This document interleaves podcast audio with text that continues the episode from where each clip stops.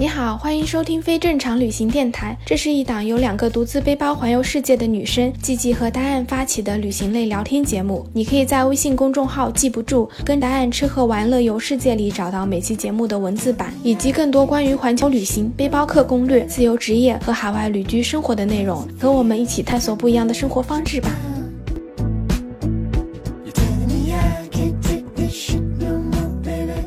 大家好，我是季季，欢迎收听非正常旅行电台。这是一档横跨南北半球的旅行播客，带你用声音环游世界。今天这期播客呢，还是请丸子和我一起来聊天。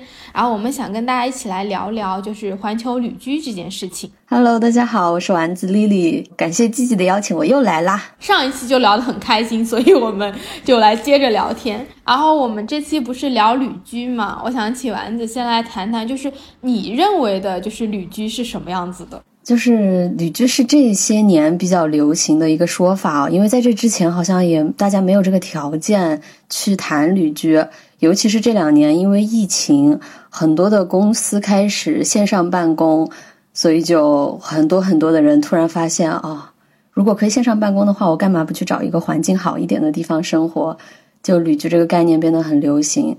那我自己是在之前的旅行过程当中，已经对于。常规的旅行感觉到比较疲惫了，然后就会发现我好像处于一个旅行跟定居之间的一个状态，可能就是旅居吧。嗯，对我自己其实也没有去查过有没有一个很规范的定义。对我其实还挺认同的，它就是类似于旅行和定居，就是你不太想要说完全在某一个地方住上可能三年五年或者更长久，但是呢，你说旅行的那种。长期奔波其实还是很累的，可能很多人就会选择说，在一个地方住上一个月，或者说三五个月这样子。比如说，在这个地方住完，有比较稳定的生活方式，然后可能住一转，然后你可以再换下一个城市。我觉得是这样子的。嗯，对，就是不至于像旅行这种，你要天天排好了地点去打卡，什么时间几点起去哪里打卡，然后也不至于说。呃，完全定居要在考虑在当地啊买房子呀这些之类的，就还是一个短租的一个状态吧。就比如说，我说我在旅居的时候，别人都会问我你在那边干什么，我就会回答他说你在你所在的城市在干什么，我就在干什么。就是我在我自己家我是怎么样生活的，我在大理就是怎么样生活。大概就是说这样一个状态，对的，就是它可以让你体验很多个不同的城市的生活方式是什么样子的，这一点我觉得是旅居特别好。是的，是一个流动的生活状态吧？嗯，对的，对的，我也是这么觉得。其实包括现在，我感觉，尤其是疫情开始之后，就是越来越多的人都开始流行这个旅居的生活方式，因为就是他很多人的工作都是可以在家工作的。那你 work from home 之后，其实就不在乎你需不需要在大城市了，你完全可以搬到大理啊、海南去。其实这个生活状态是很 OK 的。对啊，只要有网络的地方，然后现在网络又这么发达。基本上，你去很多山里面也一样可以工作。嗯，对的，这个还很好笑的，就是我之前不是在加拿大嘛，然后在那边就是因为疫情，然后很多大的公司就是完全开始在家办公之后，甚至像什么 Google 啊那些公司，他们就是说以后可能长期性的都会变成就是在家办公了，然后就导致郊区的房子开始疯狂涨价，以前就是市中心很贵。然后现在就变成哦，郊区房子就翻两到三倍这样子，以前就很便宜，大家就想说，那我不需要在城市了，我何必要让自己那么辛苦，然后要交通什么这些我都不需要，那就搬到大自然里去住。所以我记得我那时候在加拿大的时候，在很郊区，可能离城市已经有几百公里的地方，那个房价以前可能你大概花一两百万的人民币就可以买一栋小 house，然后就因为这个疫情。那个房价应该翻了两倍到三倍，就是那种度假房，就很多很多人买，特别夸张。我觉得其实是一个趋势来的。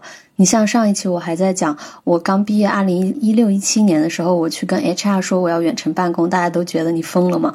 然后现在远程办公就很常见了呀，尤其是一些国外的你说的这些公司，Google 啊，还有。那个 Spotify 还有 Facebook，他们都是宣布会无限期的延长在家办公的时间。可能是大家也发现了，哦，原来在家办公也并没有影响，就是你的工作效率。嗯，对的，对的。其实这个就是跟大环境也有关系啊，就像你刚才讲的，慢慢的大家就是开始认可旅居这个概念了。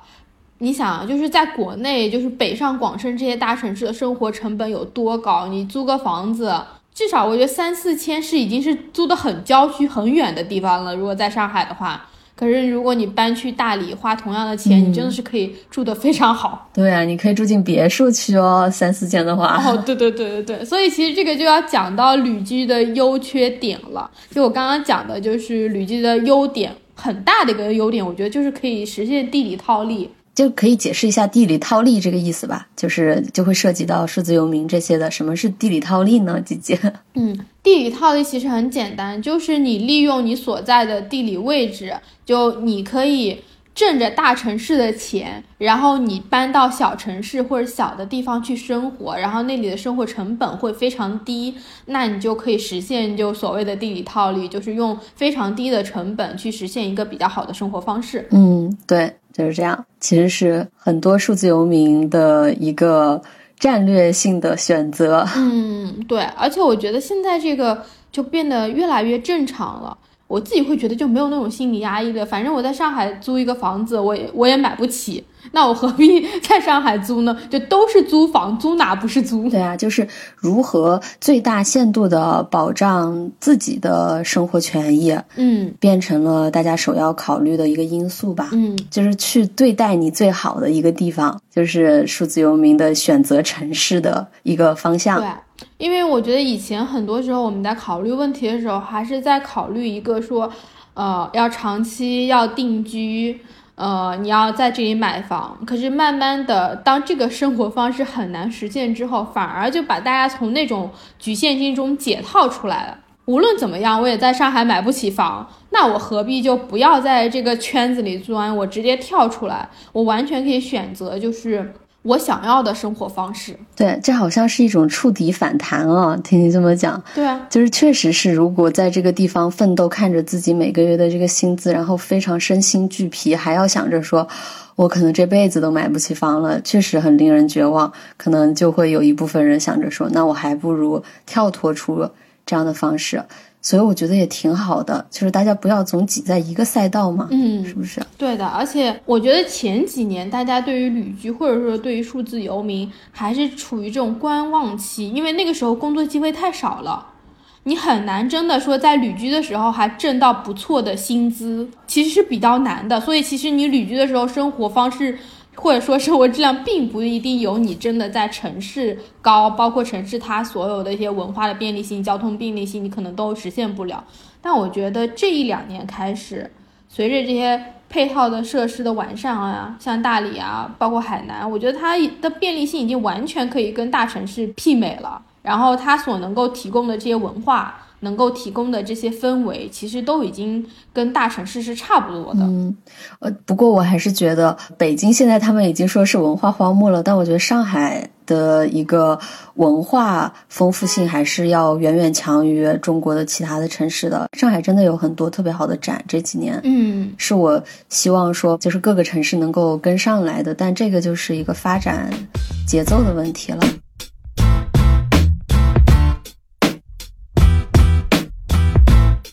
那你自己还觉得有什么样的优点吗？就从旅居这件事情来说，嗯，其实旅居就是因为一开始喜欢旅行嘛。我觉得其实旅居享有很多旅行可以带来的优点，比如说旅行就是你可以认识到各种各样的人，那旅居也是一样。你搬到这个城市之后，你可以认识到这个城市各式各样的人，然后从他们身上看到不一样的生活方式，然后同时也会沉淀。各行各业各类人群的这种人脉资源吧，我觉得算是一个优势了。你没有这种感觉？有，就是你开始到处旅行之后，你就真的会觉得啊，你的朋友圈里就是什么样的人都有，五湖四海的。对你去了大理之后，你的朋友圈里面就会有很多卖什么菌菇、卖这些东西的人，然后搞身心灵的人，就是会有很多这一类的啊，身心灵的真的太多了。对，然后比如说我之前去新疆玩，然后在新疆玩，你就会会认识很多就是卖瓜果的、干果的，就是什么。什么样的人都可以成为朋友，因为你可以在那个城市生活之后，其实大家生活方式会很不同。就是每一个城市，即使我们全都生活在中国，你真的在东南沿海和你在西北、在西南的生活方式是完全不一样的。就是可以很快速的去体验，说我真实在这个城市生活是什么样子的。这一点我也觉得是旅居很大的一个优势。你不需要说花大量的成本进去，因为以前说你去一个城市，你要开始找工作，你要开始找房子，你要开始定居，就是感觉大家会觉得这是一个很大的概念，就像你要搬家一样。可是现在有这个旅居的概念来了之后，我觉得大家就会变得很轻松。就它轻松很多，我去，比如说我去大理住几个月，然后我又去海南住几个月，我又可以去新疆住几个月，就这个东西是不会让你觉得你很被束缚，但你同时又可以体验到说真实在一个城市生活是什么样子的，会比旅行又要更深度一点。对，沉浸式的一种文化风俗的体验。嗯，你可以去参加他们的婚礼啊，然后在他们节庆的时候一起去庙里去拜财神啊。这样的体验都是对于一个旅行者来说很难做到的，但于对于一个定居者来说，又好像少了一些对于这个城市的好奇跟探索欲。就像我们一般问别人说：“你们城市有什么好玩的？”他可能都会说：“哎，无聊死了，没什么好玩的。”但实际上，我觉得是看待的眼光不一样。旅居者刚好就是带着旅行者的这种敏锐，同时又享受到了。呃，定居在这个城市的人的一个沉浸式的环境吧，嗯，介于这之间。对的，对的，对的。因为我觉得你住久了，就像你说的一样，就是自己的家乡永远是自己探索最少的。是的，我只不过我觉得我自己就是到处去国外啊，去各个地方走完之后，我回到家好像觉得我家乡比以前更美了，是一种之前没有体验到的感觉。所以我觉得可能。嗯，旅行啊，旅居也好啊，带给我们更多的是一种发现美的能力。嗯，那个视角会不一样，就是你必须得从你原来那个环境跳出去，然后再回来看的时候，你的那个角度就会不一样。如果你永远都是在一个环境里拥有一个视角，那就会慢慢的会觉得还是挺没有新鲜感的。因为我自己还是挺需要新鲜感的。嗯，打开了一种感知力。对。优点我觉得主要的就是这几个方面，一个是地理套利啊，然后可以选择自己喜欢的环境，用更性价比高的方式；另外一种就是沉浸式的这种当地的体验。嗯，当然我觉得也会比较自由，你没有那种人情束缚，不用担心说，哎呀，这个人是不是有就没有那种被凝视的感觉。如果说你可能在一个小地方，你可能觉得，哎呀，去哪哪哪都好像。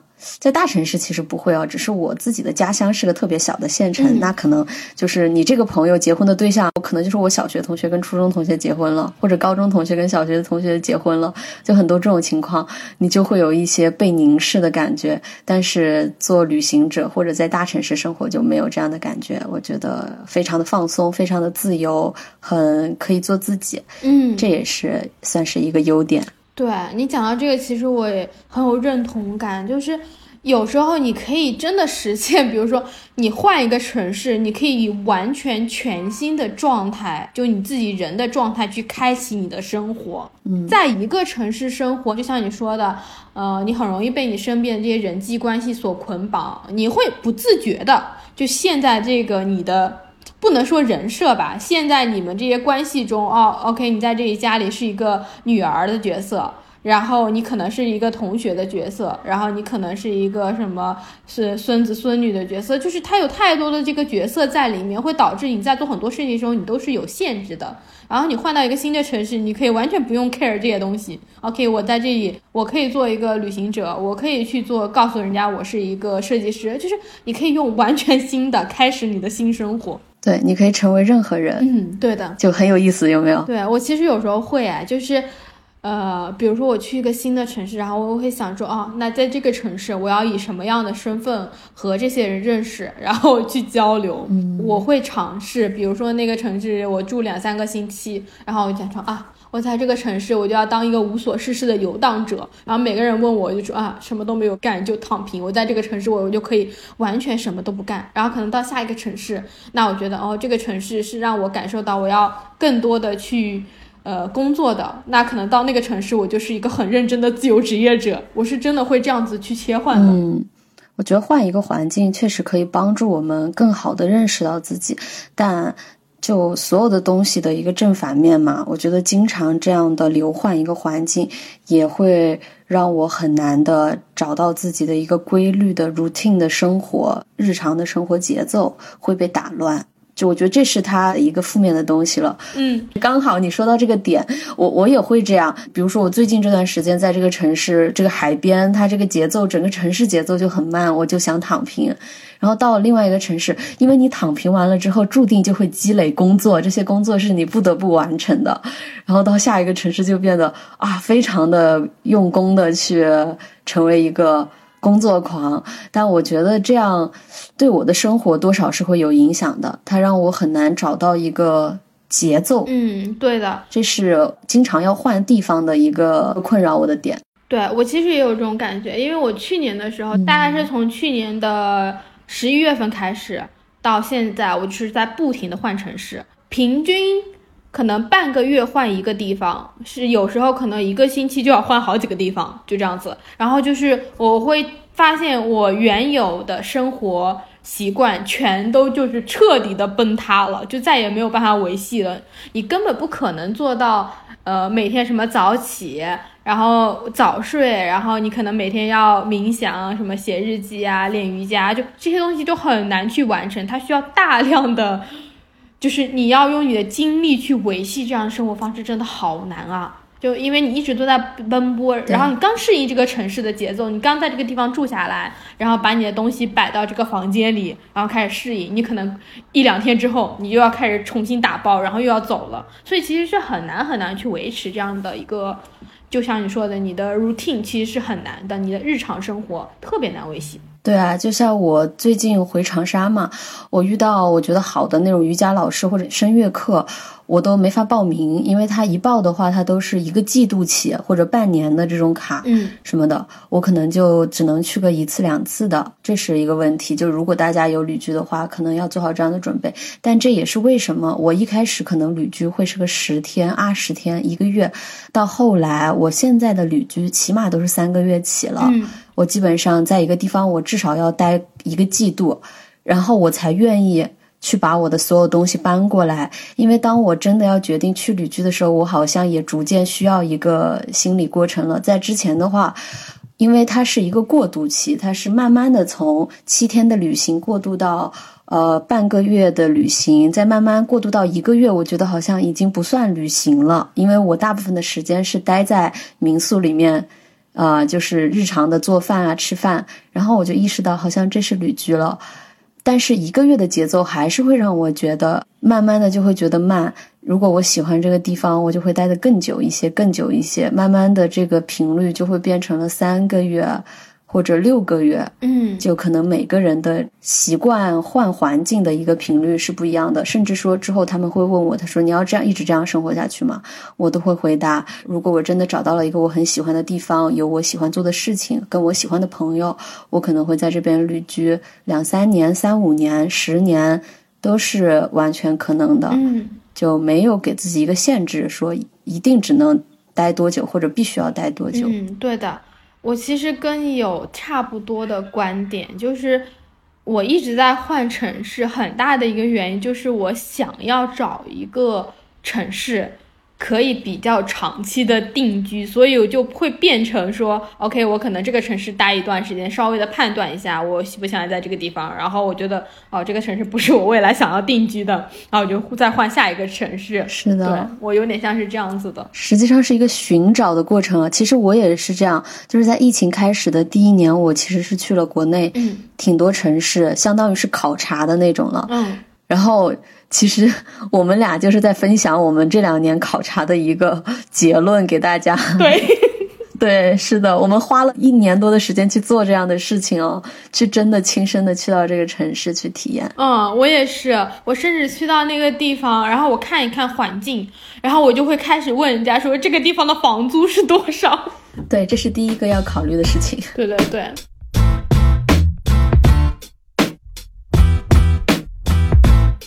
然后说回到我们说旅居缺点，除了你说这个生活方式很难维系，你觉得还有没有其他的缺点？就你这么长时间的住下来，就旅居体验下来，我觉得其他的缺点，它好像都是基于刚刚说到的没有固定的 routine 而造成的一些问题。就比如说，你没有固定的生活节奏，会导致你也没有固定的朋友圈子，因为你永远不知道你会在这里停留多久。对，像我们这种人，可能就会有一种能力，就是很快的能够找到一个地方交新的朋友。但是心里也已经做好了决定，说我马上要离开这个地方的一个准备。对，就是一种很微妙的这种友谊，有没有？嗯，就是你知道这个人要离开，就可能到达友情的话还好吧。如果是再上升一层亲密关系的话，那就比较麻烦了。嗯，但我现在其实就已经很习惯朋友之间的这种离别，所以导致于我去年年底的时候带我们团队的小伙伴去川西玩，那是他们第一次见面，然后玩了一个星期之后，他们离别的时候就哭的呀，就是舍不得。哇，我当时那一下有有点被感动到，因为我已经对离别完全免疫了。但是我我尤其记得我刚开始旅行的时候也会这样，就是我第一次面对这种离别的时候，我也是在车站哭的不行，所以就很神奇。什么时候开始我们就开始完全对离别免疫了？对我其实你刚刚说的这种感觉，我甚至都没有这种感觉的体验，我好像一直都很免疫这件事情。我刚刚就开始你讲这个川西的故事，我就开始在回想。因为我很早就出去读书了，嗯，大学之后我就出了国，出国之后我又离开了我所有的大学同学、高中同学，就等于我的生活圈是一直都在离别，导致我自己其实是非常非常习惯于说，OK，可能每一个东西都不是那么固定的，然后这件事情对我来说是毫无障碍的。那你会不会觉得有孤独感呢？我其实很少真正的感受到有这种孤独的感觉，可能是在我比较小的时候，我就已经是离家，我大概初中毕业我就已经在外面读书了，然后可能就一两个月才回家一次这样子。但那个时候也是集体生活吗？对，但是我好像慢慢的就会变成我非常的能够一个人生活，我自己一个人生活的时候，我是可以找出来很多很多事情去干的，就是在我。还没有敏感的意识到孤独这件事情的时候，就可能很小的时候，十几岁的时候，你还没有那种很明确的意识到说啊，你很孤独，你身边没有朋友的时候，我就已经培养出来了这种独处的这些各种习惯。我觉得独处这个能力很难得哎。啊，我我是可以的，我一个人，比如说我这一段时间，我因为疫情的关系，然后我住在杭州，我在我朋友家住着。我真的可以做到五六天，然后都不出门，呃，看看书、画画，然后写写东西，就每天都很忙，就可以搞很多事情，就我很习惯这样的生活。嗯，但反过来就是说，如果你不让我独处，我的能量会消耗的非常快。嗯，你是靠独处充电的？对，就出去旅行拍摄，然后一段时间，甚至在旅行中间，我也会突然就啊，不行，这一天我就要什么都不干，然后我要一个人待着，谁都不要跟我说话了。就我会有这种时刻，嗯，那确实每个人都是不一样的。我觉得我是通过旅行来培养独处的能力的。我在以前是完全受不了独处的，我觉得我没有这个能力，就是因为旅行我才意识到原来独处是一种能力。因为我发现，天呐，我在我在一个人的时候，甚至我身边一个说中国话的人都没有的时候。我是焦躁的，我甚至会在一个房间里面走来走去，我不知道我一个人的时候该干什么的那种。然后慢慢的、慢慢的，才开始找到这种状态，就是让自己沉下来，自己一个人开始写作、阅读其他的。嗯，但是我到现在为止，如果让我一个人独处太久的话，我还是会觉得非常孤独。所以。嗯，到现在面对离别之后，如果说我有特别特别喜欢的朋友，离别之后我还会有一点点那样的感觉，对我来说是流动的生活状态给我带来的一种不安感吧。那可能你这一点没有太大的感觉，对我没有这种感觉，但是我觉得其实有另外一个感觉，就是归属感。我觉得这个东西是有的，我以前毫无意识。就是我觉得我是真的活得很没心没肺的一个人，然后到了这一两年，我突然就开始有一种，哎呀，好像你需要有一个家是要回去的，不管它是一个租来的房子还是怎么样子，我需要有个地方给我放我买的书，我旅行中买的纪念品、画的画，就是我得有个地方是可以回去的。即使我在那个地方不怎么住，我都得回去。我突然之间就在这一年之间，甚至可以说，我就开始有了这种感觉。我也不知道是因为年纪到了呢，还是说真的是旅行太久了。我觉得这个就好像我开始找那种归属感了。对，那你现在的东西都会寄去哪里哦？你不会寄回家吗？我也会有这个困扰的时候，所以。我这里插播一个我觉得很搞笑的事情，嗯，就是我真的把我旅途中的好多东西都送给我的朋友了，嗯，就是因为我没有一个地方可以很好的安放我的这些东西，所以我的行李就被我流浪到各个地方了，有在台北的，在天津的，在北京的，嗯，我家在长沙嘛。然后一直到疫情开始啊，我突然意识到，就是把所有的东西都往长沙搬了。因为我以前是没那么喜欢待在家里的。嗯，我以前说过，我绝对不可能定居在长沙，因为我觉得我我没有那么喜欢这个城市。但是就像我刚刚说到的，我出去转了一圈之后再回来，我发现哎，好像也挺好的。就是天气我还是还是不行，这个天气太爱下雨了。哦，夏天又热。所以，我现在的东西我是都会放回家里，但是办卡还是会有这个问题，我没法在一个地方办卡，所以每次别人都觉得我在白嫖，你知道吗？就是去上那种体验课什么的。对，确实是的，我跟你有一模一样的问题啊！我现在的东西就是我在加拿大的东西是。在三个朋友家里，然后我现在回到国内，我回了一年多了嘛，然后我现在的东西就在也是上海的一个朋友家里，然后杭州的一个朋友家里，还有我自己家里，就是我会区分，我我是非常好笑的，因为就冬天的时候，我知道杭州的这个朋友他家就类似于我的物品中转站，我把我大部分需要的东西都放在他家里，然后我自己家就类似于过季，比如说过季的衣服。冬天的衣服，然后正好冬天穿完，然后不要了，然后把所有过季衣服就寄回我自己家，让我妈帮我存着，就 就变成这样子。那说明你人缘还挺好的，到处都有可以放心的放行李的地方。但就是因为这样的生活方式，会导致我现在就过着非常极简的生活，我就基本上尽可能的不买东西，然后尽可能的就是不添置衣服了，因为没有办法带走。是的。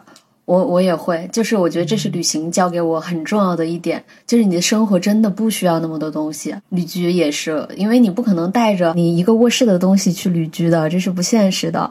你最多带一个行李箱，然后我觉得还有一点很重要的，就是他会告诉我说，这个东西要让它到达。需要它的人手里，它才是真正有价值的。嗯，所以我也会去上二手网站去买一些东西，以及去卖掉一些我觉得它虽然还很好，但是我用不到它的东西。你知道我现在很好笑，我给自己买东西的一个标准是什么？每次买东西之前，我就会先放到购物车里面，然后可能。可能放购物车里面，我必须让它先放在那里放一个星期以上。然后我还是很想买的时候，我就会问自己一句：你真的愿意带着这个东西，然后提着行李箱，带着它坐车坐二十个小时、三十个小时吗？如果我还是很愿意的话，那我就可能会买这个东西。如果我不愿意背着它，我就不会买了。是的，这个是很有效果的。我也会。我以前在秘鲁的时候，秘鲁不是手工艺品特别发达嘛？我看到好多我想买的东西。然后我就会告诉自己，如果你要买这样东西，你就必须要丢掉你行李箱里的另外一样东西。嗯，就是你有没有可以为他舍弃的东西，再做决定。然后这样为我省下了很多钱。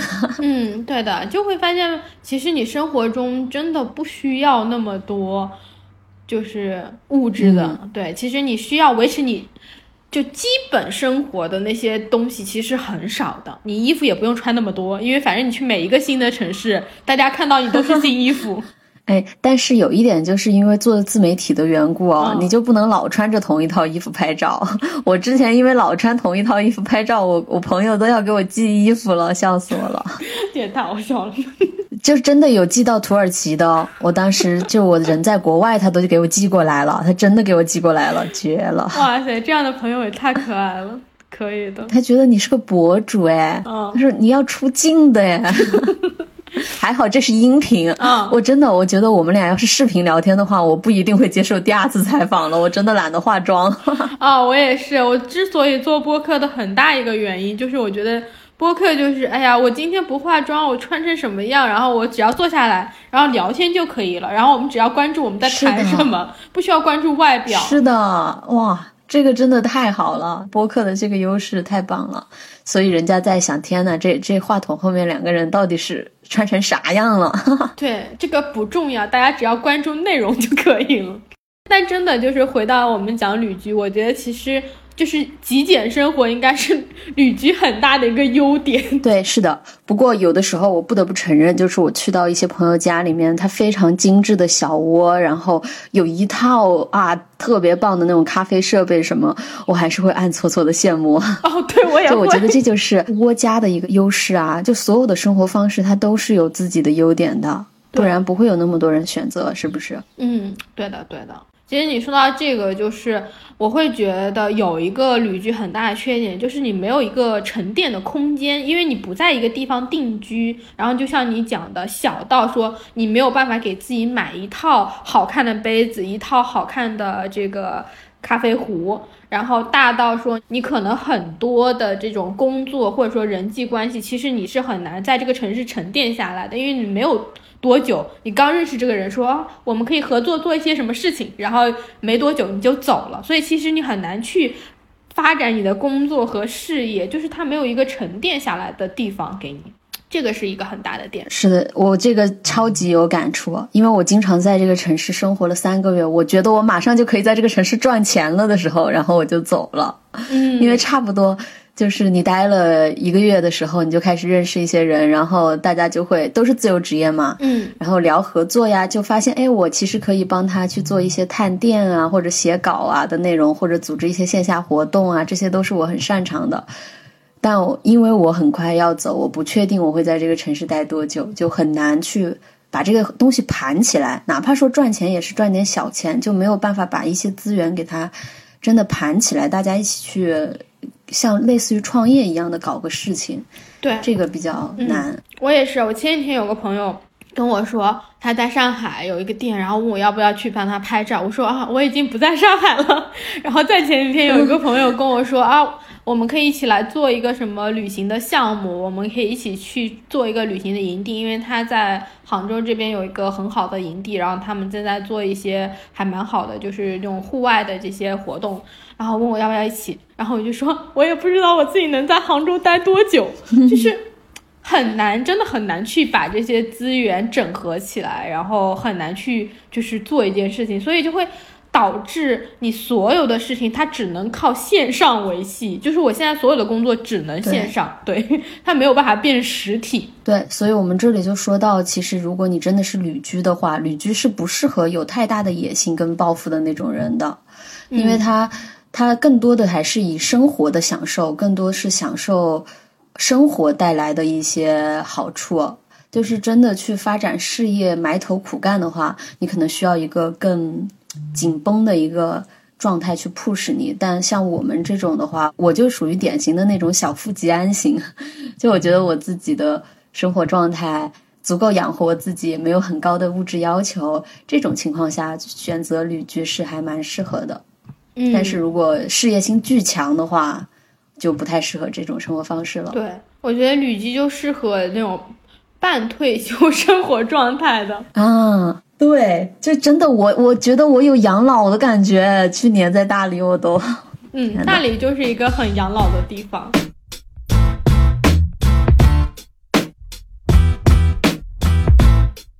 实我们可以聊聊，就是怎么去实现这个旅居生活。对，我们已经刚好聊到这个点了，就关于工作这方面，什么样的工作可以实现旅居啊？对啊。大家肯定最关心的问题就是怎么才能养活自己嘛？如果你要以旅居的生活方式去生活的话，你有哪些就是可以在旅居的时候就边旅居边挣钱的方法？嗯，哎，我觉得其中分成两种旅居。嗯，一种旅居是就是你已经实现了财富自由，或者你有足够的被动收入，或者说你就是在换工作的间隙。对。换工作的间隙有一到两个月，或者是半个月的时间，你想去体验一下旅居，这种种的话，就完全放松的去旅居，然后平时无聊的时间就做一些爱好就好了。你去上一上木艺的课程啊，去学一下怎么做银饰啊，然后去练练瑜伽啊，学个跳舞啊，啊，我觉得这就够了，就是不用考虑钱的问题，这是第一种。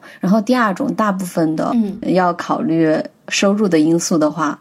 我比较常见的，就在我在旅居过程当中，我遇到的像那种自由撰稿人或者自由摄影师，以自由职业居多，或者是数字游民，就是像那种远程接一些 IT 的项目或者设计的项目，自由的设计师这种自由职业，呃，选择旅居生活的比会比较多。然后疫情这两年的话，也有很多做线上教育的，因为都上网课了嘛。嗯，也会选择旅居这种方式。嗯，季季，你还有知道其他职业吗？或者工作方式？我觉得有一个大类啊，就是各类的博主啊，博主就是经常啊，对对吧？对，自媒体，对，做自媒体的人真的是很多在旅居，就是旅居可能也是内容产出的一个很大的部分。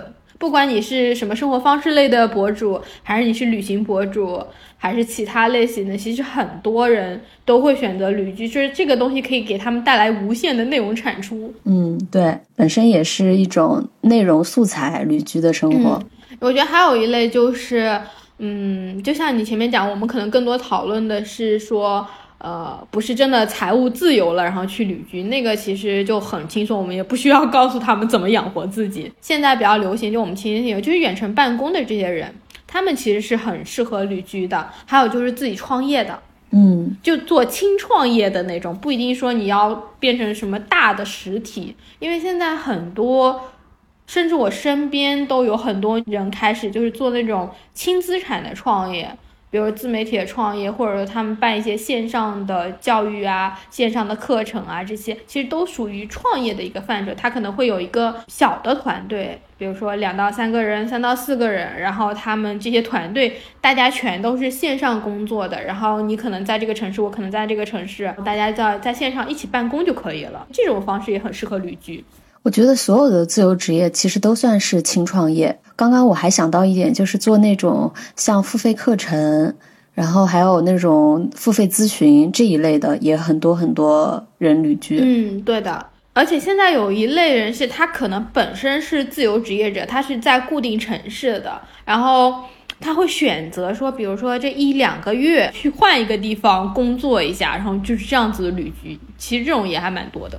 嗯，我自己是觉得还有挺多这种挣钱的方法，但是会比较难的是一开始，就是一开始你直接就变成旅居是比较难的。我自己观察到有两种，就是会变成旅居的这些人，嗯，一种是他可能是在旅行中，然后就已经发现了自己可以是个自媒体博主，或者说发现怎么通过旅行挣钱，然后慢慢的他就变成旅居这种生活方式。还有另外一种，就像我们前面讲的，他可能本身就是个自由职业者，然后他把他的这个范围扩得更大一点，然后就开始旅居。通常是这两种人会比较多。那真正的完全说从朝九晚五跳到旅居的，反而是比较少的。你说真的要从那跳过去，我更多的会觉得，如果大家，包括我们的听众，想要来实现旅居生活方式，你可以先实现。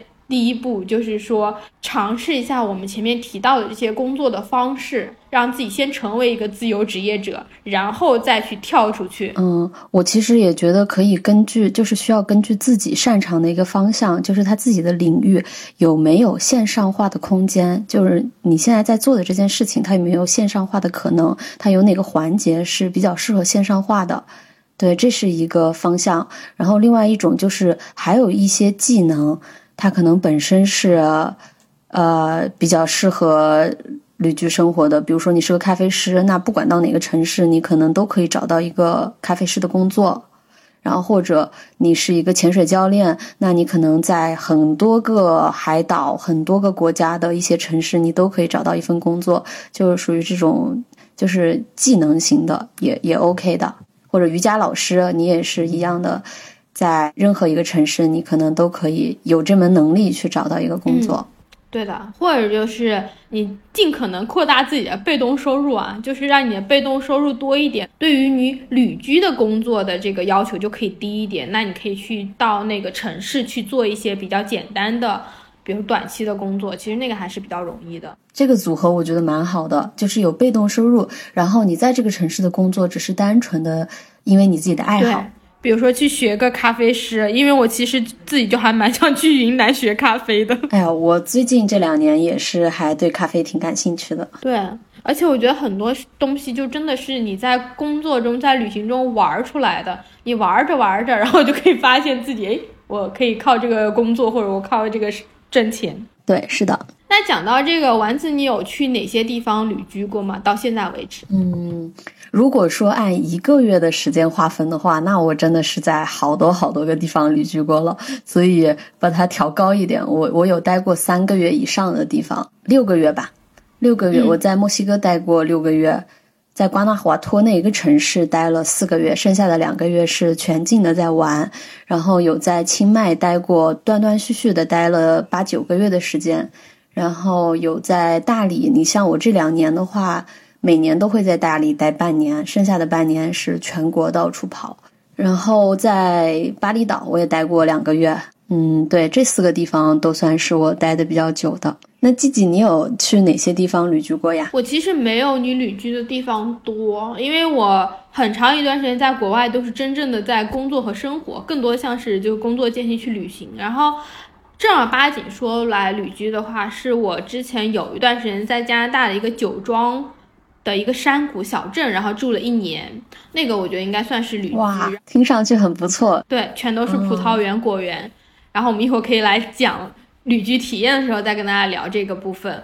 然后我去年回国之后，我还是住了蛮多地方的。就像你说的，我们两个就是在自己做这种实地的调研。对，因为我就是想要回国来找一个地方可以定居的，所以我真的去了蛮多城市。我自己有住过比较久的，第一个是嘉兴，然后杭州、上海，其实这几个地方我都已经住了超过两三个月以上了。嗯，呃，大理我其实也住过，然后还有就是万宁、三亚、海南，其实算海南吧，我其实在海南待了差不多一个月不到的时间，但是都转了一圈儿。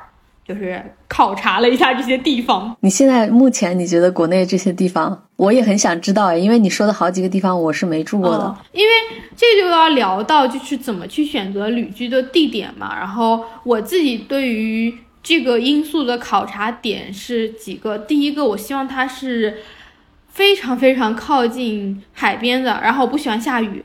我非常不喜欢下雨，我希望就是阳光充足，然后接近自然，然后不要太吵。好的，你可以排除长沙了，重庆、成都这些爱下雨的地方。对我还去重庆住了半个多月呢，当然那个时候是因为工作。嗯，这几个点是我在考虑的，所以我现在考虑完之后，我心里比较喜欢的其实是大理还有万宁，然后还有一个就是我还挺想去山东，就青岛、烟台、威海，就这几个城市都是很 OK 的。这三个城市其实是连在一起的。我觉得选哪个都是很可以的，就符合了我的海边，然后有阳光，人不是那么多。物价呢？物价怎么样？物价其实还 OK，就是没有到，因为我其实在上海和杭州都住了蛮久的，嗯，我觉得这个生活成本是非常合理的。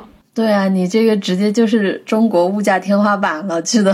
对，上海的时候我就一直住在朋友家，杭州也住在朋友家，因为付不起房租，太贵了。对，真的太贵了。而且还有一个点，其实挺重要的。我们在选择旅居的地点的时候，很多城市啊，像上海、杭州这些，你如果真的要租房，很多时候房东都需要你签半年、一年以上的。那你短租的话，大城市的短租其实是选择很少的，要么就是条件很差，要么就你只能住在青旅啊、酒店这种，其实就很难旅居。你只有去大理。去海南这些地方，有大量的一些一个月的短租，人家都会租给你，而且那个房子也会很好。对，因为那边的人群已经就是市场已经比较成熟了，太多人去那边旅居，大家已经有这个概念了，就比较好理解。然后去其他的一些城市，别人会想说租一两个月，这怎么租啊？合同怎么签啊？这之类的。嗯，对对对对。那你在选择旅居地点的时候，你会考虑哪些因素呢？就你刚刚说到的自然环境，我觉得挺重要的。就是我也受不了特别吵。呃，我就没法在城市生活，主要是因为城市太吵。然后第二个就是城市的那个交通，它。就去哪里吃个饭什么都是一个小时起。我就喜欢那种。最好我骑个小电驴，骑个摩托车或者步行，二十分钟内就可以到达的地方。嗯，所以这个基本上就砍到了一些比较小城镇里面。但是同时，因为我自己的工作需求，我也需要就是经常飞呀，就希望附近还有机场跟火车站，所以又砍掉了山里面那一部分，很大一部分。排除下来的话，就我能选的地方就不多了。然后最后一层才是，就刚刚说的是基本需求，然后最后一层是我的精神需求。就我希望它还是比较多元的一个文化氛围。我还需要有的时候去看看 live 的现场啊，或者看个摄影展什么的。所以最后我是真的排除下来，我感觉可能。杭州周边有一些就是在弄那种文旅的这样的社区啊、村落啊，就是听大家说也是不错的。但是目前比较成熟的这一块就是大理吧，因为大理之前是很多外国人在那边待过嘛，所以它的一个就是给它多元的文化土壤，有这样一个氛围在。嗯，对的，我觉得其实大理是相对来说最成熟的一个地方，就是在我们前面讲的所有的，不管从生活成本。然后租房、交通，还有整个的文化氛围来说，大理都是最成熟的。我觉得我看了那么多，整个中国最成熟的适合旅居的地方，真的就是大理。综合下来，对，是的。你看一搜小红书旅居的话，基本上都是在大理。但我其实真的非常希望，嗯，希望这个市场能够更成熟一点，就让大家有更多的选择空间。对，是不是？就那种海边的城市啊，三亚，我觉得最近这两年也一直在成长，就是也很多人会选择去那边。对，海南那边现在会好很多，就是在，呃，我去年的时候去了海口，然后万宁、三亚，然后我反而会更喜欢万宁。万宁是一个很小的地方，然后有日月湾啊什么的，就是你离海边很近，你还是可以去冲浪。但是呢，它又不会像三亚一样有那么多大的酒店，然后来度假的人。其实跟我自己有关系，因为我觉得我已经过了那个要去酒吧街嗨的那个年纪。差不多，我也是受不住累了。对，小的时候，比如说去曼谷，然后你就要去那种曼谷的街头，然后去酒吧一条街，考山路那边，然后觉得哇塞，好热闹，好嗨。然后现在我去年的时候去三亚，然后我也去了后海，后海那边就也全都是那种酒吧嘛，然后我就说哇，这不是属于我的地方，我不应该来这里。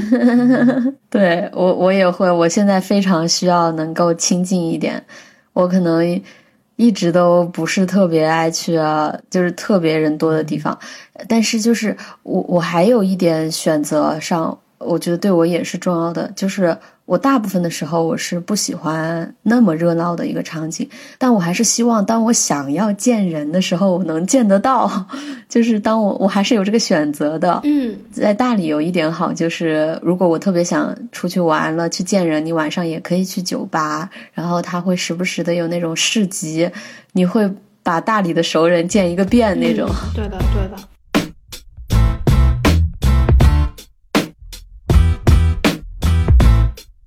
我们其实已经聊了很多，就是大理啊，然后三亚这些。我想，我们可以认真的给大家分析一下这个里面的生活成本。就是你自己在大理住了这么长的时间，比如说你每个月在大理的生活成本大概是多少？我上次看了一个博主写的一篇那个旅居的成本，我突然发现我竟然是属于那种奢侈类的享受了。哦。就因为大理它这个空间弹性非常大，完全取决于你自己的一个预算，所以他那儿的我们之前聊的时候你也说到了，你疫情的时候你去古城大理的那个大床房一晚只要五六十块钱，对，所以它租房其实也空间非常大，反正从五百块钱一个月到四千块钱一个月吧，这个区间是很大的。那你如果选择古城的话，可能就会便宜一些。几百到一千五之间，然后村子里面，呃，去年住的是一千五一个月的，然后我今年住到了两千一个月的一个房间，算是比较好的住宿了，就空间也比较大，各种环境也相对都还挺好的。其实大家如果来大理的话，如果预算不高的话，准备个一千块钱住房的预算就 OK 了。然后吃饭的话，买菜什么都非常便宜，水果很便宜，而且非常新鲜。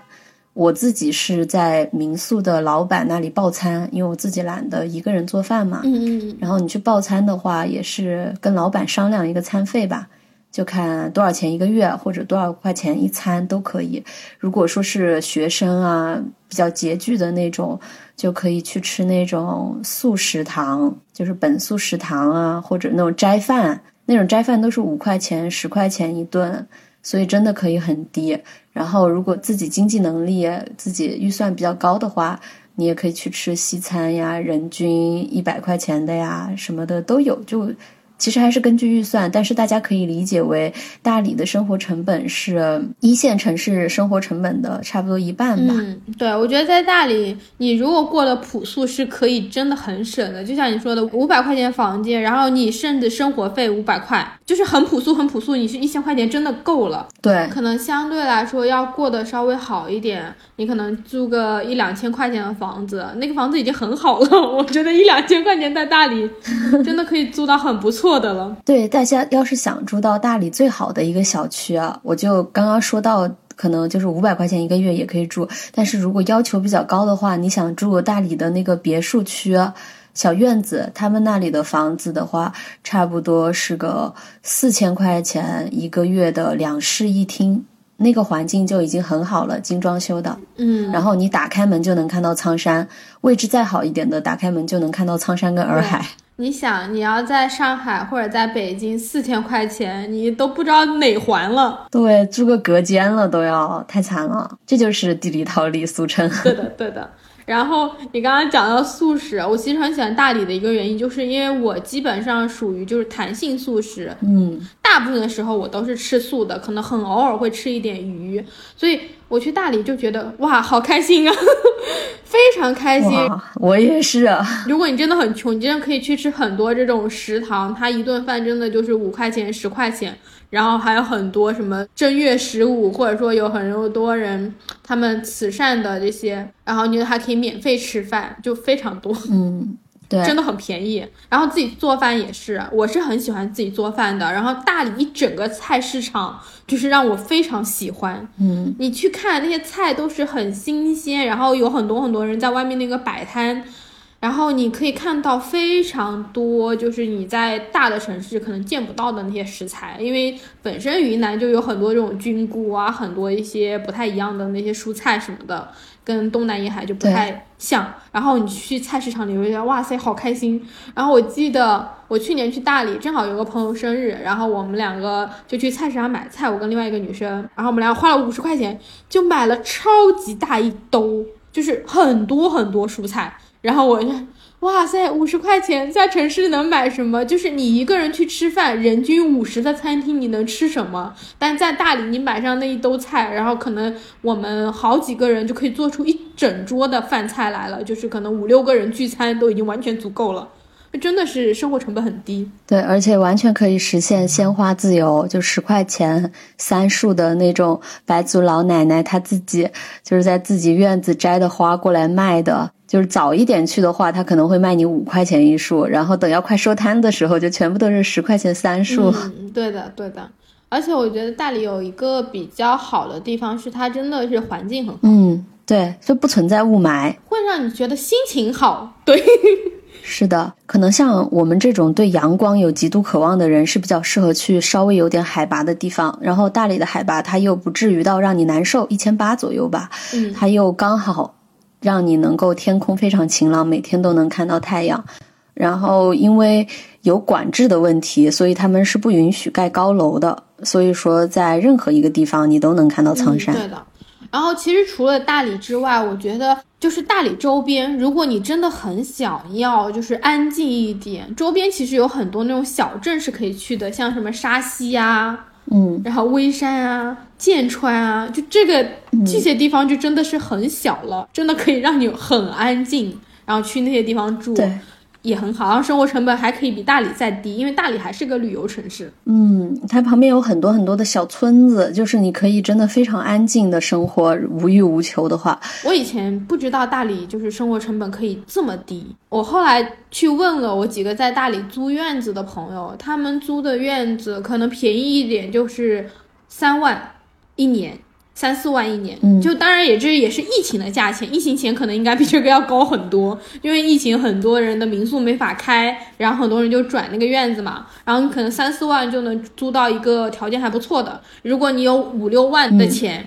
你就可以租到一个条件很好的小院子了，不是说那种特别大的，可能有三四间房子、两层的小院，就你可以这样租了，一年才这么一点钱，然后你把你这个院子租出去当民宿，你可以不要求自己靠这个院子挣钱，你只要要求靠这个院子能够付房租就够了。我觉得这个付房租还是比较容易实现的。嗯，但其实也是因为我们是做自媒体啦，我之前也有考虑过要不要在大理弄个民宿，因为你像我们做自媒体的话是不太缺客源的，但之所以大理还有那么多人在转院子出去，就是因为他们真的是就感觉自己耗在这里了，就完全只够。付一个清洁阿姨的钱，很多民宿老板都开始自己打扫卫生了，都已经不请阿姨 了。对对对，还是会比较辛苦，就是一年到头下来，你就是刚好是相当于给自己付了个工资以外，一点盈利都没有。所以我建议还是一样的，那些比较有事业心、特别有野心、抱负、想要赚大钱的朋友，是根本不适合在大理生活的，因为他真的。在大理自律，我觉得要付出两倍的努力，就是随时随地。就比如说，我在我如果在长沙或者我在上海，我叫朋友出去玩，朋友都会说啊不好意思，就是我刚好有个什么事情，或者你怎么不提前约我？但是你在大理，你不管叫谁，谁都有空，说在哪里，十分钟到，就这种，大家也不用说化个妆再出门啊，真的就打个电话，好，马上来，现在就出门。对你这个真的好好笑，大理真的。我自己有这种感觉，就是很多人会觉得你在大城市有很多无谓的社交，但大理呢，你会变成你有很多很有意义的社交，但是你永远也参加不完。就是在大理，他是没有人会问你说，呃，我们谈个什什么的生意吧，或者你结婚没有，或者你一年赚多少钱，就没有人会问你这样的问题啊。但是也就意味着钱也不会来找你，对对对，就你也别想在大大理赚到多少钱，就大家就就没有太多人在谈这个事情，这个事情怎么会发生到你身上嘛？所以就是比较适合那种淡泊的人吧，没有太多欲望的。对对对，确实是这样子。其实旅居整个一个生活方式都是不只是大理，你像三亚那群人、万万宁那群人也差不多吧，就不会。但万宁还真的有人跟我谈生意，说要不要合作一下，做个推广这之类的。哦，我觉得其实每个地方都是有做生意的，然后像三亚、万宁那边。就是做生意了之后，他就不会是那种躺平式或者悠闲式的旅居了，他可能也是旅居，但是其实做生意他就会定居了，因为他这个生意如果不定居，他没有办法长期的开下去的。对他没有获得别人的信任吗？对你没有办法投资啊，你不可能说我开一个什么青旅，然后我只投资一年。你无法回本啊，那你就就必须得这个在这个地方固定。对对，这就是我考虑的一个很重要的事情。我去年是真的有打算在大理开一家民宿，然后我跟我大理的房东很认真的讨论了这个事情，他跟我他跟我分析了一下他们家民宿去年一年的一个营业状况，我就发现好像真的就是赚了。她跟果哥就是她跟她老公两个人的一个工资，其他的就没有额外的盈利了。那确实就是这样一个状况，而且你不得不就是把自己绑在那里。嗯、我刚刚讲到民宿那个概念，我是先以旅居为基础，比如说你先决定你自己要在大理这么住着，OK，你有其他收入来源，然后你可以。偶尔顺带的，比如说把这个房子租出去几天，我觉得这个是可以的，就不要有那种巨大的经济压力都压在民宿上，那你其实就会成为一个民宿老板，而不是真的去体验旅居生活了。嗯，可以做个合伙人嘛。对，但现在很难了，就不要去搞旅游业了，太难了。天呐，真的，下次可以约一个搞旅游业的朋友来聊一下旅游从业者的疫情的这两年。这真的是太夸张了，有点有点惨，确实有点惨。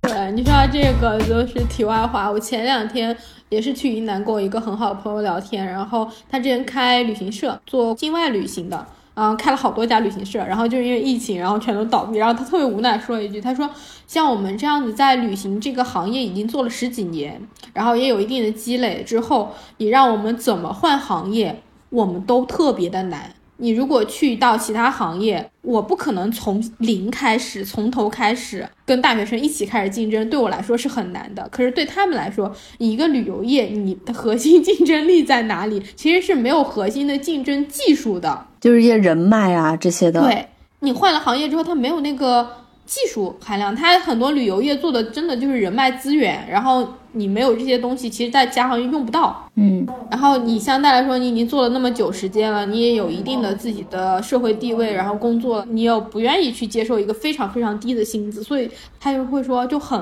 尴尬的一个阶段。是的，就是我自己比较幸运的一点吧，就是我一直是有多重身份的。就是我一直在寻找的过程当中，我有自己的主业副业，然后他们俩是一个非常微妙的可以转换的一个状态，然后我也有意识的把自己的收入会分成几个部分嘛，所以当疫情一开始的时候，我的自媒体跟那个旅游，我以前做定制旅行嘛，也嗯，那个受到影响之后，可以有一个电商的出口去转，不然的话真的会非常尴尬，因为这两年身边的那种。旅行的，就是搞旅行的朋友，他们以前都做得很好，而且也确实非常的努力，但是他就是竹篮打水一场空啊。对。然后像那种搞酒店的啊什么，那因为疫情的影响，一下子真的是上千万的退单，真的没有办法的那种，突然之间就没有一个人来了。灵芝的桃花节。以前都是提前半年就开始预定的，现在就因为呃一个多月之前的这个疫情，全部都退单，就没有人去看了，空了。这个损失实在是太大了。然后我前段时间在知乎上面还回答了这样一个问题，就说就是疫情这个情况，旅游从业者还要不要坚持？觉得特别扎心。但我的想法是我给我到朋友的建议就是说，你其实。就是不要浪费掉自己的这些资源，在这么多人出局的情况下，再稍稍坚持一下，说不定会有其他的希望。要么就比如说我们刚刚聊到的旅居，我其实觉得不妨往养老这一块去走啊。现在很多年轻人，九零后已经开始考虑自己的养老了。嗯，然后养老或者是那种周边的亲子呀，周边的这种短线的行程啊，我不希望大家真的放弃。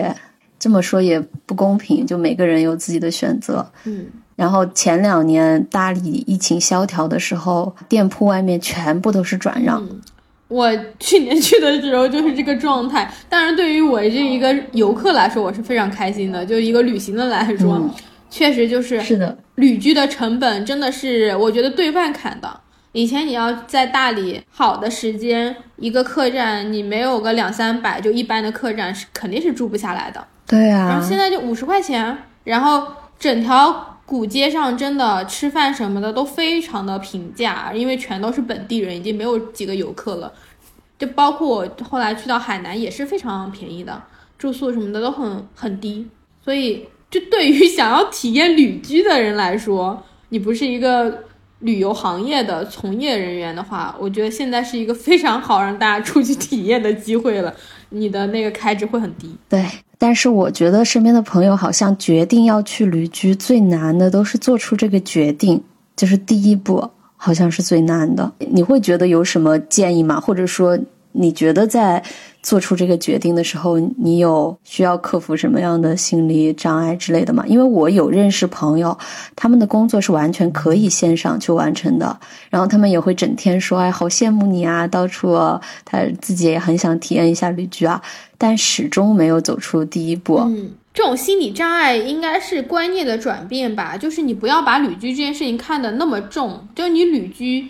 简单来说，你就是给自己放两个星期的假，这个假你总是很很容易就放了，对吧？你去那体验完，觉得这个地方 OK，嗯，然后你可以把你这个假延延长到一个月、两个月，其实就是这样子而已。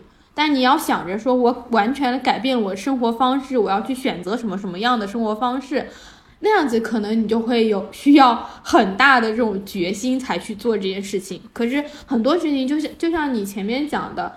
你是先做了到处旅行，然后慢慢的居住时间久了，才发现哦，好像这就是旅居。嗯，一般都是行动先达到了，然后你才去定义说这是一个什么样的东西，就不要被这些概念吓到，而是先去做这件事情。我觉得是这样子。对对对，就把它当算当做一次长一点的时间的旅行，放松的就好了。对，就先不要把这个口号喊出去，然后在朋友圈发一个朋友圈说啊，我要去旅居了，我要去旅居了。对对对，就别喊口号，先去体验，然后体验体验，觉得哎，这事儿我真能行，那你再去就行了嘛。其实这样就好了。嗯，对，是的。我们聊了那么多的大理，那其实除了大理之外。就刚刚我们也谈到三亚，你在三亚的时候住了多久？我在三亚其实不算旅居，我在三亚就待了一个星期。我并没有在那边待很久，是我觉得真的没有什么好吃的耶。哦，有好吃的吗？可能我因为我待在三亚了，然后我觉得那些吃的又贵又不好吃，就是那些海鲜还挺贵的，所以就它并没有符合我的，就是我觉得要性价比高啊，要就是物价便宜的这个需求。但是他们很多人跟我说，万宁是会要便宜很多。万宁要比三亚便宜蛮多的，因为三亚还是游客太多了，所以就是真的蛮贵的。万宁便宜很多，当然万宁地方也小很多啊。嗯，就海口和三亚是两个大的城市嘛，然后中间其实有很多小的城市，什么文昌啊。然后其实这些地方都是可以去住的，然后它比较好的就是它的高铁都是可以连通的，你中间可能就是一个多小时、半个小时就就到了。这个海南岛也不是很大，你完全如果真的有打算想要去海南旅居，又不知道自己喜欢什么样的，先来一趟高铁环岛游，每个城市都去一下，去感受一下自己更喜欢哪一个城市，然后再决定怎么去居住。所以它好像确实是需要从旅行过渡到旅居哈。因为，哎，如果是每个地方待几天的话，就享受不到我们刚刚说到的一些地理套利的一些因素了。就比如说做饭跟租房，这两个都是极大的减少我们开支成本的嘛。但是它好像前期就是你必须要自己先去看看这个地方，你是不是喜欢？对，我觉得前期就是有一个简短的考察期。我其实一度会觉得这个比较完美的旅居方案，就国内而言。是应该冬天在海南，夏天来大理。对，大部分人是这样选择的。呃，其实我第一年疫情的时候，我也有去贵州、成都、重庆，然后广州、深圳、呃厦门这些地方去待过，就是一两个星期吧，也是去看适不适合旅居。后面你像我得出来的结论是我最后还是选择在大理，包括我也有考虑丽江。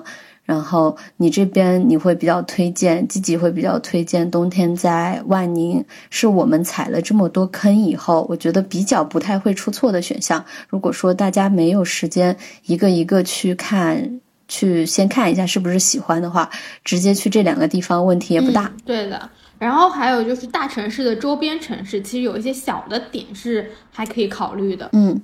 我先跟大家说一下，就是我去年的时候都去了哪些城市。我去了北京，然后青岛、烟台、威海、武汉，然后苏州、南京、无锡、深圳，然后三亚、万宁，就海南那一片我都去了。然后大理、昆明，就我其实也 去了很多地方，就各种看。我还去了贵州，对，就全都看了一遍。重庆我也去了，然后我觉得这些地方里面符合我自己要求的，还有一小片的是你可以去山东那边，就青岛，青岛可能会城市稍微大一点，青岛、威海、烟台这一溜都是那种海岛城市，而且非常漂亮。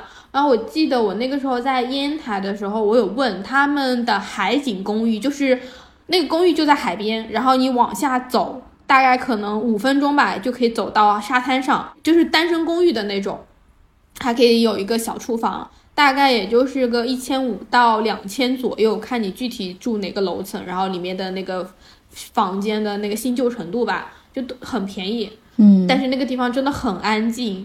呃，然后我大概问一下，烟台、威海都是这样的价，然后青岛的话可能会稍微贵一点，每个月房租可能在两千五到三千左右。其实也不是很贵，你可以去谈。如果你真的不需要住在市中心的话，可能两千块钱就已经住到还不错的地方了。对，就真的可以享受大海，然后有阳光。而且我觉得旅居大家是可以综合起来，不只是地理套利，你还可以气候换着来。就像我前面讲说，哦，冬天去海南，夏天去那个大理，然后其实就是把这个换过来。你可以在夏天的时候去这种北方的城市，像大连这些地方，秦皇岛。阿亚娜那些都是很很不错的选择。对，是的。我们这一期真的聊了很多，本来还想跟大家介绍一下具体的我们在每个城市旅居的这个体验还有故事，包括我们俩在国外旅居的故事。但是这期真的已经跟大家分享了非常多我们对于旅居生活的看法和我们了解到的国内城市旅居的一个成本。那剩下的国外旅居体验就放到下期再来跟大家讲吧。那这就是我们这期的播客了。嗯，那下周六的时候我们继续闲聊全世界，拜拜，拜拜。You tell me I can't take this shit no more, baby.